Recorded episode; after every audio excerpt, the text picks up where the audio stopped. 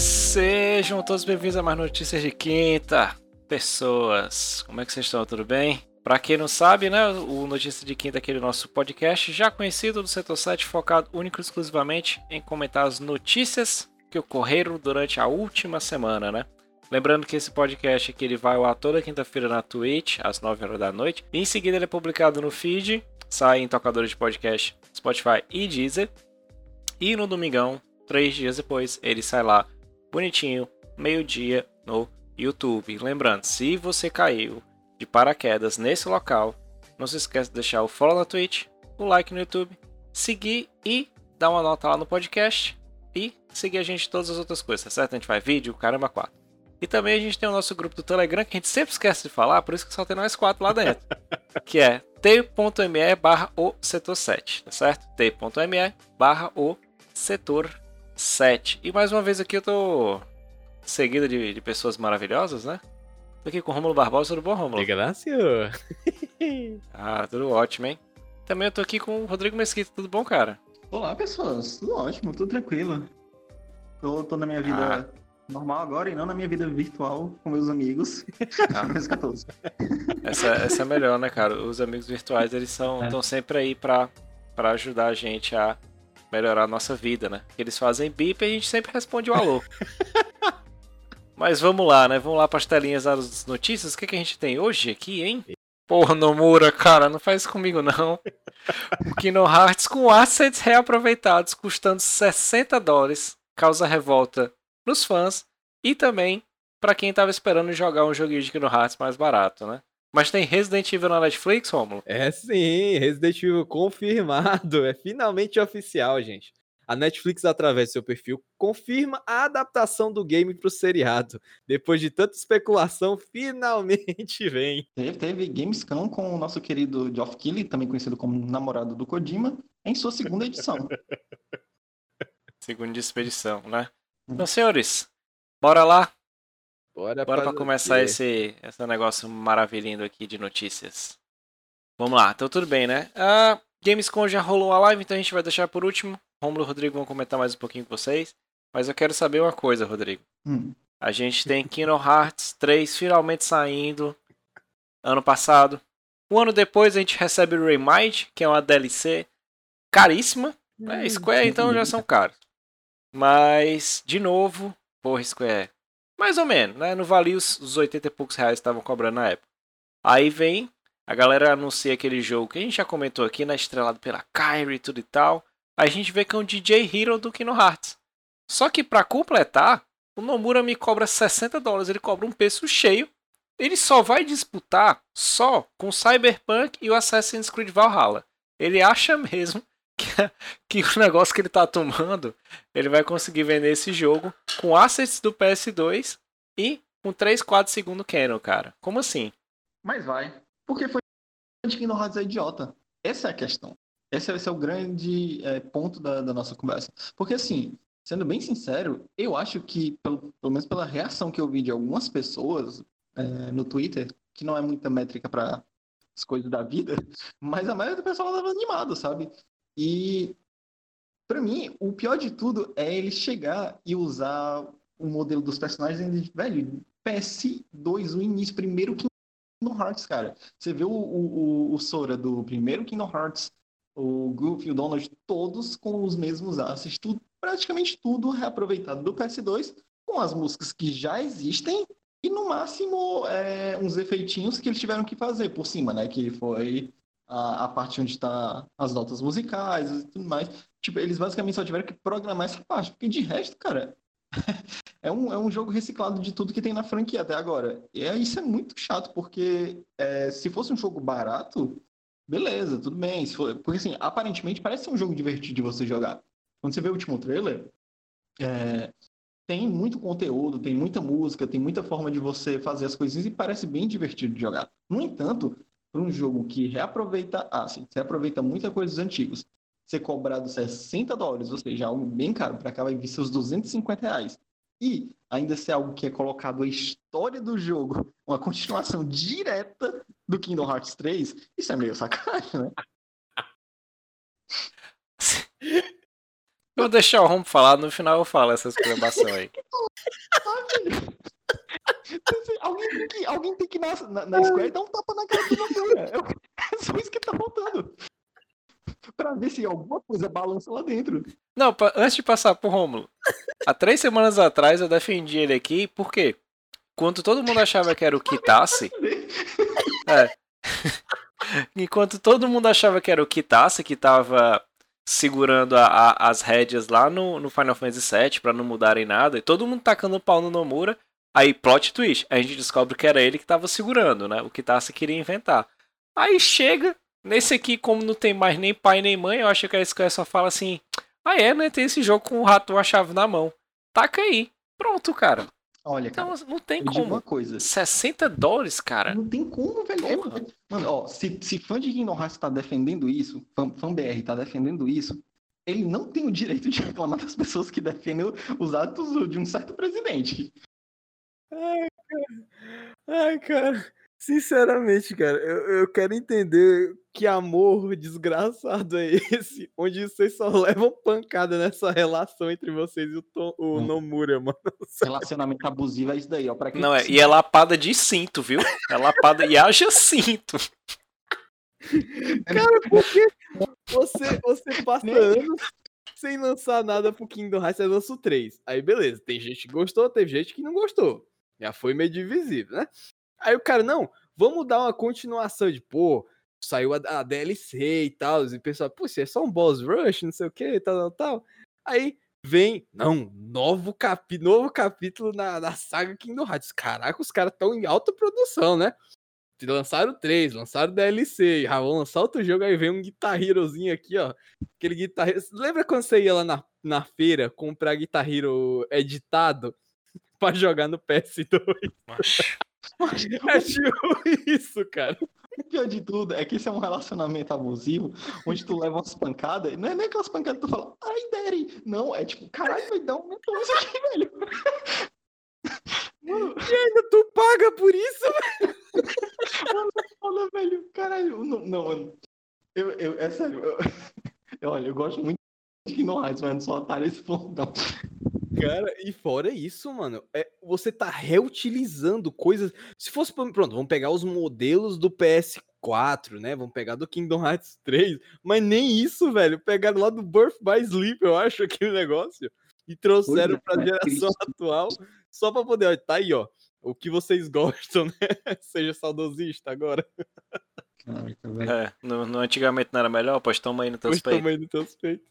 Cara, é, é. Assim, o problema é como eu falei. Se esse jogo saísse a 20, 15 seria tá, é absurdo, né? Porque mesmo assim, tem produção, tem questão de venda. Não, não vamos levar em consideração, não vamos ser também a, a, analfabeto digital, né? De achar que um jogo ele só tem ali ao custo para ser feito. Ele tem custo de produção, pós-produção, ad Facebook, Instagram, caramba, 4. Então, assim, 30 dólares, eu ficaria quieto. Eu ficaria quieto. Por quê? Porque no jogo de 30 dólares você conseguiria colocar uma cinema... Aí você colocaria uma cinemática melhor, ou até aceitaria. Porque quando ele entrasse na promoção, ele entraria 10, 15 dólares. Opa, dava até pra você pegar futuramente e tal. Mas, cobrar preço cheio. para coisas remasterizadas. Vai lá, pega teu Series X aí. Bota 20 mil reais pra comprar ele, um PS5, para jogar um jogo com um gráfico que tu tinha no PS1. Sei lá. Porra, não tem como, cara. Assim, é indefensável. E o pior, que ele é um jogo rítmico, né? Então a função dele não tem. Ele é totalmente. Ele vai fora da. Se bem que os gameplay de Kingdom Hearts vão fora da curva. Mas ele vai fora da curva do que já é estabelecido. E o pior, ele trabalha com o Keno. É o que fere mais, cara. Se fosse, tipo, sei lá, só um jogo ritmo da vida, de musicalzinho, show, massa, é uma forma de você rentabilizar. E uma grana pro, pro, pros compositores, a, ah, então é massa. E o Kushimomura, a galera todinha. A Hikari. Mas não dá, velho. Não dá. Não dá. A única tipo coisa boa do jogo é a capa. A capa ficou show, não vou mentir, não. Não, a capa ficou bacana. Tem umas é músicas que foram aproveitadas. Tipo, é, você pega o, o Derby Love, né? Que é a. Sim, a música virou um jazzão. Virou um jazzão e tudo mais. E, pô, tá maneiro, cara. Isso, isso tá maneiro. Mas o maior problema disso tudo é tipo, cobrar caro demais pra algo desse jeito e que não teria necessidade de ter história, sabe? É basicamente um negócio dizendo, ah, cara, eu não vou vender isso daqui, mas aqui eu vou colocar um negócio de história para ver se aí a galera vai lá e compra. Sendo que o número provavelmente não sabe que existe internet, qualquer um pode ver aquilo ali se quiser e não comprar o jogo.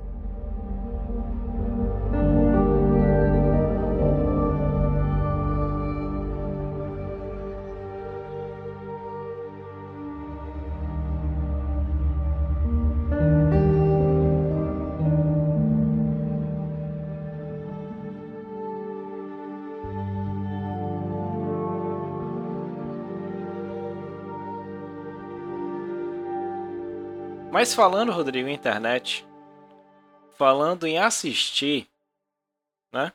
Vamos falar uma coisa que vai ferir só nossos olhos. Pode ferir o bolso, mas já tá ali, né? Rômulo. Oi, diga. Como assim, cara? Confirmou agora, né? Foi. Netflix confirmou que vai ter a série do Resident Evil. Né? Exatamente. Seriam ali oito episódios. Ela lançou em formato tipo de um file, escrito numa máquina de escrever a lá, o remake do Resident Evil 1 confirmando que ia ter e tudo e tal, né? Diga um pouco mais sobre isso, cara. Você está ansioso Cara- pela Netflixação de Resident Evil? Eu não tô ansioso. Eu tava temeroso, né? Mas eu depois. Porque muita gente fala, ah, filme de jogo. Todo mundo já tá também traumatizado com o que rolou com o- Anderson, né? O famoso Anderson lá nos filmes. Porque ele realmente ele fez o primeiro, o primeiro filme foi bom. Eu gostei do primeiro filme de Resident Evil. Mas a partir do 2 em diante, meu amigo, foi só descendo. Só descendo.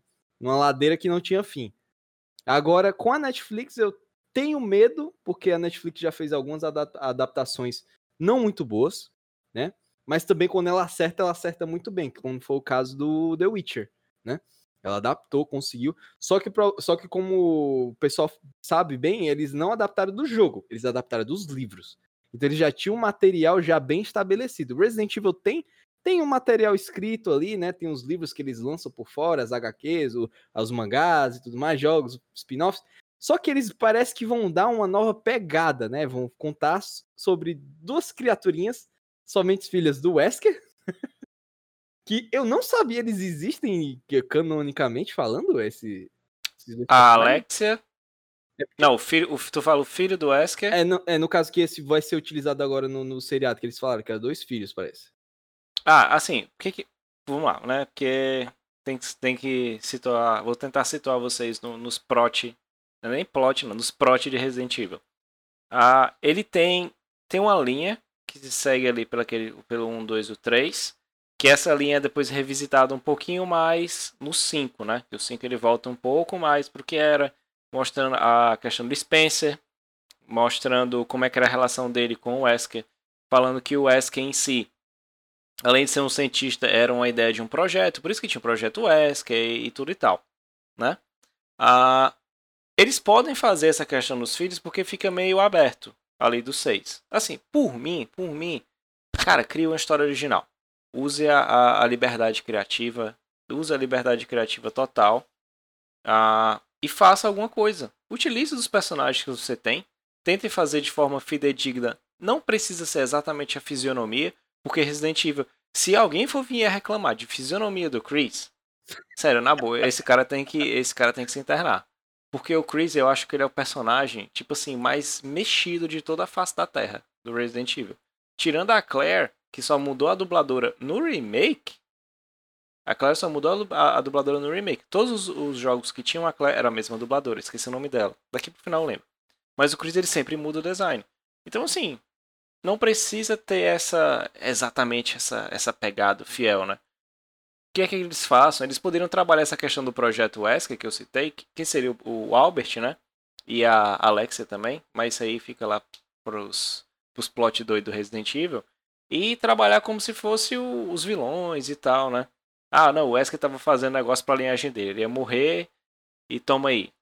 Mas, dependendo de como eles adaptem, como eles façam, e também depende do orçamento, né? Porque como é Resident Evil, então vai, deve ter um belo trabalho de maquiagem para zumbis e alguns inimigos, e também a modelagem 3D. A gente sabe que tem um, um determinado custo. Witcher foi muito bom. Ah, o que esperar? Eu não espero muita história, porque Resident Evil não, tem essa, não é o senhor história, né? Então não posso cobrar a galera sei, mas eu tô um pouco animado. Fizerem curto, oito episódios, eu acho perfeito. Porque se for ruim, já cancela logo. Se não, já deixa no hype pra, pra próximas temporadas aí.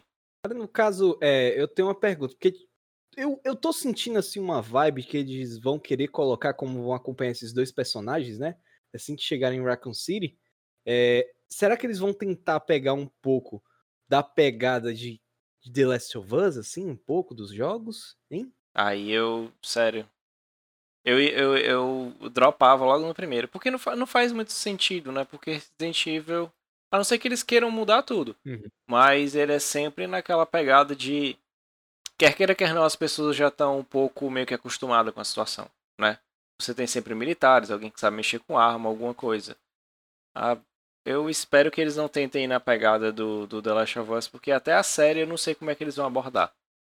Já que você não tem o controle, Uhum. a coisa que eu até falei no setor talk que eu vou estar lançando esses dias. Existe a diferença e existe aquela conversa. Ah, tem o jogo e tem o filme. Se eu tô assistindo alguém jogar, se eu tô assistindo alguém jogar, eu tô jogando, tô esperando aquilo com o filme, como é que é essa essa experiência? Então, o Last of Us eu sei que muito do que muito da experiência dele, muito do que vem dele é pelo fato de você estar ali jogando. Você controla o boneco ainda do ponto A até o ponto B. Você está imersivo. Embora seja algo scriptado, no sentido de começo, meio e fim, tem atos no jogo, mas você vivencia o ato. É diferente do filme. Diferente da série. A Uhum. pegada é de diferente. Eu não sei não. Eu iria num- numa pegada mesmo, terror mesmo, assim. Pode ser até agressivo, um gore. Galhofa também, porque tem, Tem a- muito, né? entre aspas, uma galhofa no, no Resident Evil. Cara, mas é, é outra coisa. Tu acha que eles vão meio que fazer uma ponte entre o seriado e os jogos, ou eles vão deixar cada um seu universo separado, isolado, sem querer misturar e acabar embananando tudo? Ah, cara, não sei. Eu acho que o Rodrigo também pensa que ele queria fazer a ponte perfeita com Resident Evil 6. Onde é que eles vão enfiar o dinossauro ali? Verdade, cara. Pô, se eles, se eles colocarem essas maluquices aí. Mas assim, é, não tem muito o que esperar de, de como vão rolar as coisas, porque é, basicamente estão seguindo para uma vertente diferente com novos personagens. Então, eles têm meio que a liberdade de fazer outras coisas, como foi no caso do, do Resident Evil 7, sabe?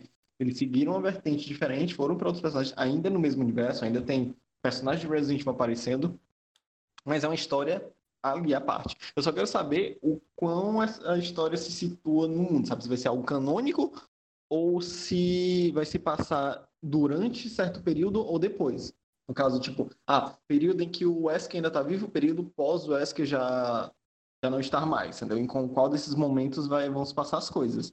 E assim, quem, quem tá na direção é o Browen, né? Se não me engano, é o cara lá do, do Walking Dead, e o showrunner é o cara do Supernatural. Agora eu só não sei é, qual showrunner ele foi durante as temporadas. Que, tipo, se foram as primeiras, show, massa. As cinco primeiras temporadas do, do Supernatural foram excelentes. As outras eu já não sei dizer porque eu não assisti. Mas. É zona. É... Pois é, então assim, eu espero que pelo menos dê certo, né? Tipo, a gente viu que deu certo o The Witch, a gente viu que deu certo o Castlevania, tem agora pra sair o, o Dragon's Dogma, que eu espero também que dê certo. Então, assim, a gente tá começando a ver que certas adaptações de jogos estão tão indo pra um caminho bom. A gente viu, por exemplo, Sonic. Sonic, cara, por mais que todo mundo pense, "Ah, vai dar uma merda na, no primeiro trailer, né? Que a música não encaixava, o design tava feito, mas no final foi um filme excelente, sabe? Não no sentido de que ele foi um filme excelente, ah, é um filme perfeito pra assistir, mas não, ele foi um filme excelente na proposta que ele tava querendo fazer. Que é um filme infantil, que é um filme de videogames, um personagem que é é infantil. Então, assim, foi bacana, sabe? Eu quero saber se isso vai se manter mesmo. Que se manter, pelo menos na qualidade do que estão sendo as coisas adaptadas atualmente, vai ser bacana. Eu não torço pra, pra sair ruim, porque eu quero assistir alguma coisa boa. Mas, dado o histórico de todas as adaptações das tentativas de fazer jogos e outras coisas de Resident Evil, que sempre foi muito um tiro para cada lado, pode não dar certo. Mas eu espero que dê certo. Sim, a- o do roteirista é o Andrew Deb. Ele trabalhou entre os episódios, não nas primeiras temporadas, 2008, que 2008 é ali por volta da greve dos roteiristas, Uhum. até o final do show, assim, até o ano passado. Então, é, ele tipo passou assim, por todas as áreas. Não, tinha gente falando que as, as temporadas, tinha alguns que tinham episódios excelentes, mas nessas oito. Só que eu, eu parei na quinta, entendeu? Mas como ele talvez tenha mantido bastante o seriado, porque se prolongou bastante, é, ele sendo showrunner disso daí, pode ser que seja bacana. É. Eu vi aqui que tem alguns bons episódios aqui. O Family Matters eu lembro. É da quinta temporada, então. Pode ser até coisa boa. Até aqui. Se fosse o Eric Kipper, eu ficava até tranquilo, né? Que foi o cara que criou e escreveu até a quinta temporada. Mas assim, cara, é Resident Evil, né? Quem for esperar um primor de história alguma coisa, ah, tá bom, né? Vocês estão vocês estão sonhando demais. Vocês estão sonhando demais. Não é The Last of Us, é Resident Evil, cara. Não é Silent Hill, né? Pronto. Trazer para o universo. Não é Silent Hill, é Resident Evil. E Rômulo? Diga. Você é um rapaz que cria expectativas? Eu constantemente, é um grande defeito que eu tenho. um defeito seu. Rodrigo, você estava com expectativa hoje? Quando você acordou, você falou, cara, hoje vai ser meu dia.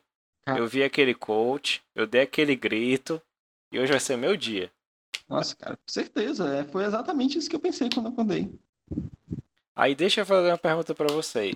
Já que vocês estavam na live, como é que tá as expectativas e a energia de vocês pra games que rolou? Tava lá em cima? Não. Tava energia lá no alto? Tava não. Não, tava, tava não. Tava não. Tanto, porque, tanto é que a gente começou a live no tempo que tava tendo até o pré nem Acho que antes do pré-show a gente já tava falando que expectativa zero. E conseguimos ser decepcionados ainda. Cara, quando uma, Sim. Coisa, quando uma coisa tu não tem expectativa e ela ainda te decepciona, é porque tá a bravo. gente os conceitos. O nome disso é vida, cara. Né? Vamos lá. Mas perguntar aqui para vocês, né? Hoje, para quem não, não sabe, hoje quem tá ouvindo aqui, rolou a ONL, né? A Open Light Live lá do da Gamescom. A gente tinha anunciado, foi o nosso primeiro Notícias de Quinta, hein? Lá em julho, quando, lá em abril, abril. quando a gente começou. Primeira notícia de quinta foi justamente Resident Evil, o remake do Resident Evil 4 e o adiamento da Gamescom. Então a gente perdurou, vocês estão com a gente até agora, vocês estão ouvindo nós falando sobre a Gamescom. Ela aconteceu hoje de forma digital, ainda vai rolar outros dias de evento, né? Mas hoje foi aquele que tinha um show, trinta e tantos trailers e tal e tal, Geoff Killing, o amor pelo Kojima e tudo mais. Ah, o Romulo e o Rodrigo tiveram lá cobrindo o evento. E a gente teve algumas amostras já conhecidas, né? Vamos lembrar que, por isso que eu falei das expectativas. Eles já tinham falado que tem muita coisa que ia ser repetida. Então, alguns trailers que passaram, beleza. O que a gente tinha de grande era um gameplay de Crash e um gameplay que iria finalizar. Infelizmente finalizou, a gente não queria que finalizasse, né? Que foi o do Ratchet Clank Rift Apart. Mas tiveram outras coisas. Eu ia querer começar com o Rodrigo para ver, ah, para fazer um aparato assim geral do que rolou no evento e os pontos ali que ele destaque, e em cima disso aí a gente continua o papo. Então, é... Gamescom, né? Tipo, a gente teve a sua segunda edição, não do evento Gamescom em si, mas do Opening Night Live, se não me engano, que ele chama assim.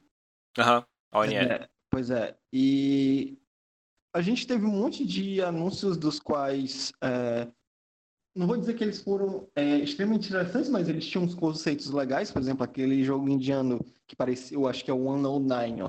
Coisa assim, ele tinha um conceito interessante, parecia um assim, com relação a tempo e tudo mais.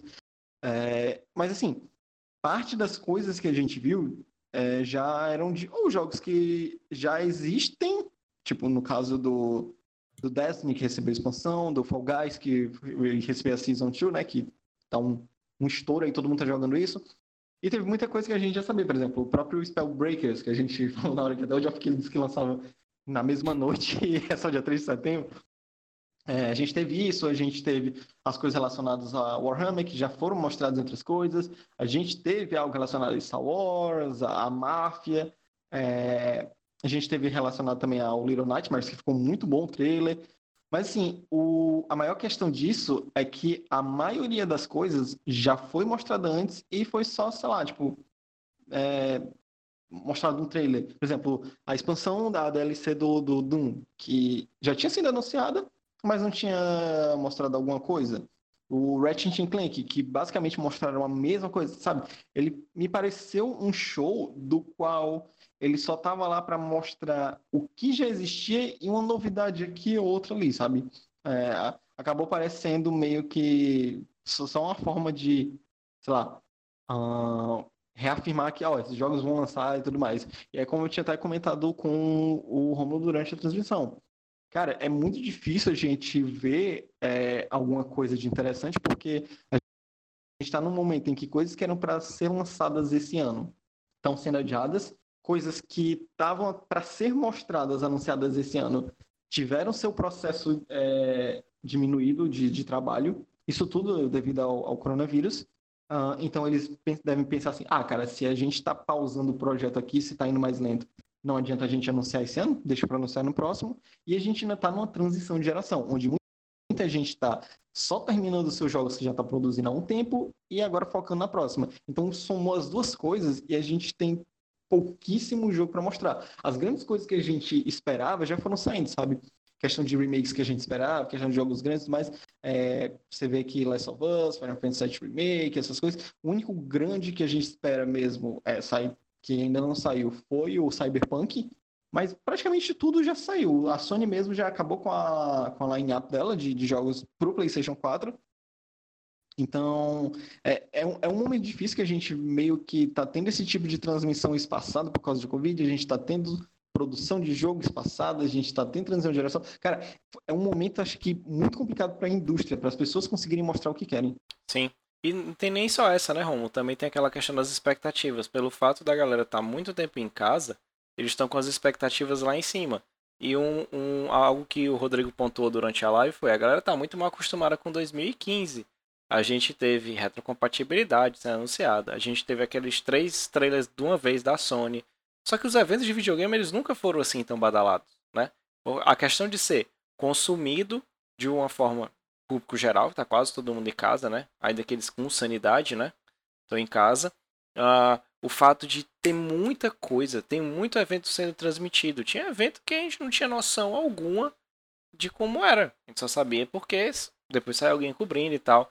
Mas tá todo mundo cobrindo, todo mundo falando. E a galera quer toda hora um anúncio de Final Fantasy VII Remake, como foi aquele ali. Quer toda hora um anúncio de jogo novo. Só que não é dessa forma, né?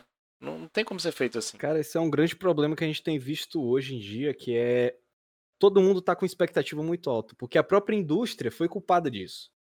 Ela mesmo gerou essa guerra de hype e mal acostumou o, o, o consumidor. Ele tá sempre procurando. Ah, tem que ter aquele anúncio incrível, tem que ter aquele momento fantástico, momento memorável. A última coisa, né? O famoso última coisa. Ah, nós temos mais uma coisa. Então, isso tudo foi gerou-se um grande problema dentro da indústria que é a expectativa desnecessária. Então, qualquer coisa que se posta numa rede social oficial, todo mundo já fica, opa, isso quer dizer que isso é algum tipo de, de referência? Será que é algum tipo de anúncio? Será que eles estão dando pistas? Vai ter algum leak? Vai ter algum, alguma coisa que vai ser liberada? Uma reportagem? Algum print? Ou seja, sempre está se nessa busca desnecessária e excessiva de informação e fez com que esses eventos que ocorreram agora durante esse período, né, de corona, é, ficassem com esse negócio, tipo, sempre decepcionantes. Porque as expectativas sempre estavam muito altas. Mas também tem um porém que a gente está numa, numa etapa da geração que é a transição.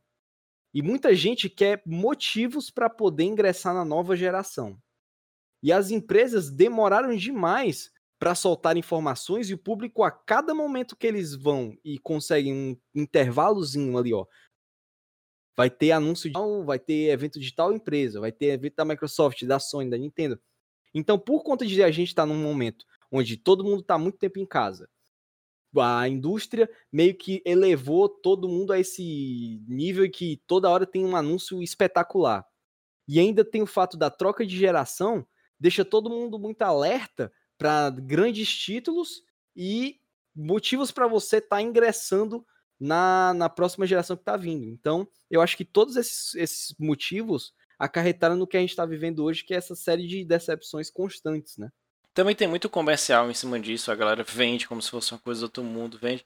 E o povo esquece que a gente ainda tá na internet, né? E ainda é um tipo de venda. Então, a galera vai vender como se fosse a melhor coisa do mundo, mesmo que não seja.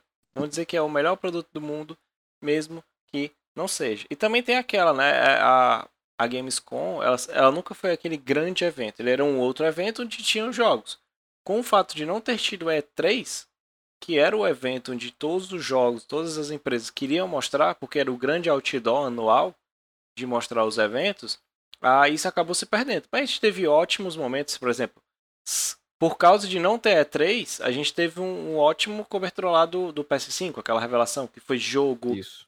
vai, não sei o que, mostra trailer, foi muita coisa boa. Teve alguns eventos da Microsoft que foram bons, né? Antes desse Inside, aquele que rolou pouco tempo depois do PS5. Tivemos, tá tendo infinidade de directs, tiveram outras bem melhores do que essa, mas a Direct do Pokémon foi boa. Aquela outra Nintendo Direct com o anúncio do Shin Megami Tensei também foi boa. Então a gente tá vendo que as empresas estão fazendo diversos outros tipos de coisa. E elas não vão chegar e jogar um grande anúncio num, num evento desse. Se o evento está sendo digital, melhor fazer em casa. Melhor fazer minha transmissão em casa. Exato. E tem outro fator, né? É que, querendo ou não, muitas, é, muitas dessas coisas que, por exemplo, esses momentos específicos de cada. É, tipo, ah, teve um jogo ali, um Fable. Ah, teve Halo Infinite. Ah, teve anúncio, sei lá, de uma franquia da Nintendo, outra da Sony. Só que eles eram para ser num evento só. Eles eram para ser Uhum. condensados, né? Então eles foram diluídos e tá gerando essa, essa, esse prolongamento, às vezes directs, é, às vezes eventos da Sony, da Microsoft que não, não, não, não elevam a expectativa porque não tem mais o que mostrar. A gente está só tentando requentar as coisas, mostrar aquilo que. Porque muitas das coisas foram anunciadas cedo demais, então é, ainda estão em processo de desenvolvimento, ainda estão no começo do desenvolvimento, não tem muito o que falar. E causou isso, né? Essa, essa é, como é que eu posso dizer? Essa saturação desnecessária de, de notícias, né? É não esperar muito com relação a, a esses eventos, sabe? Tipo, a maioria deles ah, vai ser nesse ritmo, vai ser coisa muito diluída. A gente está na transição de geração, a gente até mesmo no próximo ano vai ser um ano bem, bem, bem, bem complicado, porque muita coisa vai estar retomando ainda, com, assim, da- se a gente conseguir a vacina, né? Então, muita coisa vai estar voltando ao seu ritmo normal gradualmente. É, tem que dar uma olhada também, por exemplo, começo de geração. A maioria do começo de geração sempre foi essa coisa de ah, caminhar lento e tudo mais, de não ter muito jogo no primeiro, segundo ano. A gente pode até mesmo lembrar da, da que é, nos primeiros dois anos, sei lá, do, seu Play- do PlayStation 4, o pessoal falava que não tinha nenhum exclusivo, que era isso, que aquilo, se não me engano, o exclusivo de peso que saiu dela é, depois foi o Bloodborne, acho que foi em 2015, eu não lembro. É, ao certo. 2015. O, o que ela tinha era Killzone e o Infamous. É, o Infamous. Então, assim, é, a gente tem uma certa vantagem nessa geração, porque diferente das outras, existe uma retrocompatibilidade. Você vai poder jogar as coisas e tudo mais. É, existe a facilidade do Game Pass, que por mais que você não saia comprando coisas demais, você pode pagar ali o serviço e jogar em um- no seu console tudo mais. Até mesmo os futuros jogos da nova geração vão começar a entrar no Game Pass, o que ajuda muita gente, principalmente aqui no Brasil, saca? Então, assim, é, até mesmo no próximo ano a gente não pode esperar muita coisa, não. Ah, os jogos que a gente já viu há bastante tempo, que até eu e o Romulo tava querendo ver durante a apresentação, que era o Elden Ring, tá morto aí, a gente não sabe onde é que ele vai parar, a FromSoft não sabe onde é que ele colocou os arquivos do jogo. E é isso, é, é esperar para ver como é que vai ser as coisas, mas é, o que eu tô mais animado mesmo é para ver como vai ser a recepção dos consoles, saca? O evento que vão mostrar o valor, como é que vai ser no começo, o quanto vai ser é, é, como é que no caso mostrado com relação aos consoles, tipo, ah, pô, vou agora começar a dar uma olhada como é que é a questão do menu, como é que é a comparação gráfica, como é que é isso, aquilo, os testes, então tipo assim, sei que nem todo mundo se interessa por isso, mas pelo menos na parte de performance eu vou me interessar em ver isso. Mas é aquela coisa, né? O, o, o maior problema é a falta da, do, de um evento grande concentrado pra gente. Porque se tu for em qualquer grupo e perguntar, pô, é, você conhece é, a E3? Sim. Ah, e, e o evento da Gamescom? Pô, nem todo mundo vai saber, sabe? A E3, querendo ou não, faz parte de algo cultural na, na indústria dos jogos. E a maioria desses outros eventos, não. E aí ela tá fadada basicamente a acabar se ela não se remodelar, né? Felizmente. É. Mas assim, é importante essa mensagem do Rodrigo para controlar a ansiedade, porque tem gente com o anúncio da Direct Indie World, que só vai ter Indie, botando. Finalmente vou ver Breath of the Wild 2. Por favor, né, galera? Toma um medicamento. Tem calma. é. Tem calma. Ei, vale lembrar que a presença brasileira no evento, viu? Tivemos sim. aí tanto presença como streamers, que eu achei interessante. né? Uhum. Do BRKS Edu e o Selbit, como também jogo. Uma empresa brasileira lá descendo sarrafo e bonito. Jogo bonito, mano. No meio desses Hero Shooter e é, Battle Royale, eu trouxe uma, uma proposta um pouco diferentezinha em relação, né? Poxa vida, cara. Eu, na hora que eu olhei quando eu tava vendo com o Rodrigo, eu disse, cara, isso aqui tá com a vibe de Medabots, mano, do caramba. Logo Sim, depois sim. se transformou em Ganda, tinha umas coisas ali. Eu, eu, eu achei muito legal que eles pegaram muita influência da cultura japonesa em relação aos designs, cara. Eu gostei muito, velho. Pois é, que no caso esse aí é o é o Override 2 Super Mecha League. É, ele foi lançado para PS4 e PS5. O desenvolvedor é um estúdio brasileiro e tal, então, pô, bora dar uma olhada, né? E aí se a gente qualquer coisa, ó, quiser entrar em contato aí com a gente, galera, para fazer review, tamo aí, ó. Abraço. Ah, Estamos aqui. Eu só achei ruim porque eles enviaram o convite pra, pra eu dar um comentário durante a Gamescom, só mandaram depois. Então não podia aparecer ali, né? Aí eles tiveram que botar o BRKS Edu no, no meu lugar. Mas seria a gente, viu? A gente tá dando isso aqui de antemão.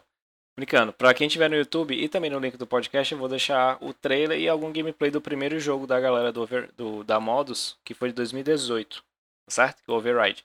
E vocês notam que teve uma evolução, assim, gigantesca. Gigantesca mesmo. Tivemos também o nosso bingozinho aí, né? Godfall de novo, pelo amor de Não, Deus. não, não menciona não. Tava bom. O podcast tava bom até agora. Não deixa ele entrar aqui também, não. O único Deixa ele entrar, que não. vai cair sou eu, cara. Meu Deus. Fall, só Fall Guys aqui. né? Vamos lá. Então, senhores, é isso, né? É, sim. Rômulo, Oi. passa o recado aí, rapaz. Rapaz, recadinhos da semana. É, todo mundo já sabe, mas é bom a gente relembrar. Amanhã, às nove da noite, pra você, caso não saiba, vai entrar ao vivo no YouTube a nossa live de anime. Sim, a live de animes rola no YouTube porque parece que é a única que funciona no YouTube. Então, vamos ver Quando ele quer. quando ele quer. a nossa live de animes do, do YouTube, que vamos ver os capítulos da semana. Essa semana tivemos Boku no Hero, que saiu um pouco tarde, porque saiu no dia que tá, a gente estava fazendo a live. E também tivemos aí of High School, basicão. Uhum. Talvez será, não sei, talvez dê tempo de sair alguma coisa a mais aí, mas eu acho que não. Dragon Ball não vai ter, porque já saiu o capítulo desse mês, só mês que vem. One Piece, o Oda deu break de novo, botou a gente, deu bolo na gente. mas é isso, vai ser um- uma live mais curtinha, mas fique lá, vai, não vai demorar menos que meia hora. Então vai dar certo. Fora isso, no sábado, este lindo, maravilhoso podcast vai para o seu Spotify, o seu agregador de podcast. E no domingo ele entra no YouTube. O quadro de anime está parado, tá, meu Júlio? Meu povo, tá parado, tá complicado para mim gravar. Mas vai ter coisa, novidade, porque o Odan está gravando umas coisitas. Ele já deu um spoilerzinho aqui durante o podcast, mas vai ter coisa lá do André. Comprou a tela verde, agora vai ficar o verdinho. Muito maravilhoso. E durante a semana, como a gente vai vendo, a gente vai tendo os, os as leituras de capítulo, essas coisas que a gente lê dos mangás que a gente gosta, maravilhoso. Só depende mesmo da Jump e do- dos caras traduzir pra gente conseguir dar aquela leitura básica. E amanhã de manhã vai ter, eu tô quase esquecendo isso aqui, vai ter o update do Monster Hunter. Ai, Jesus. Às nove da manhã. Às nove da manhã. Vai ser ao vivo? Não, não vai, porque eu vou estar com a cara de sono. Mas vai ser na mesma hora, eu vou tentar lavar o rosto, ver o que, talvez não dê certo, mas eu vou gravar a reação e eu vou botar nesse YouTube, porque eu amo Monster Hunter. E de acordo com o que soou, né, a Capcom, talvez seja o último update que vai existir de Monster Hunter e eles finalmente vão encerrar o ciclo de desenvolvimento desta décima maravilha do mundo. Então é isso, acho que é só. É isso, né? Mandar um, um, um sounds aqui pra galera da NBA por ter paralisado a liga. Muito importante, né? Então é isso. Obrigado a quem seguiu, né? E até a próxima. Falou, Até. Falou, meu povo!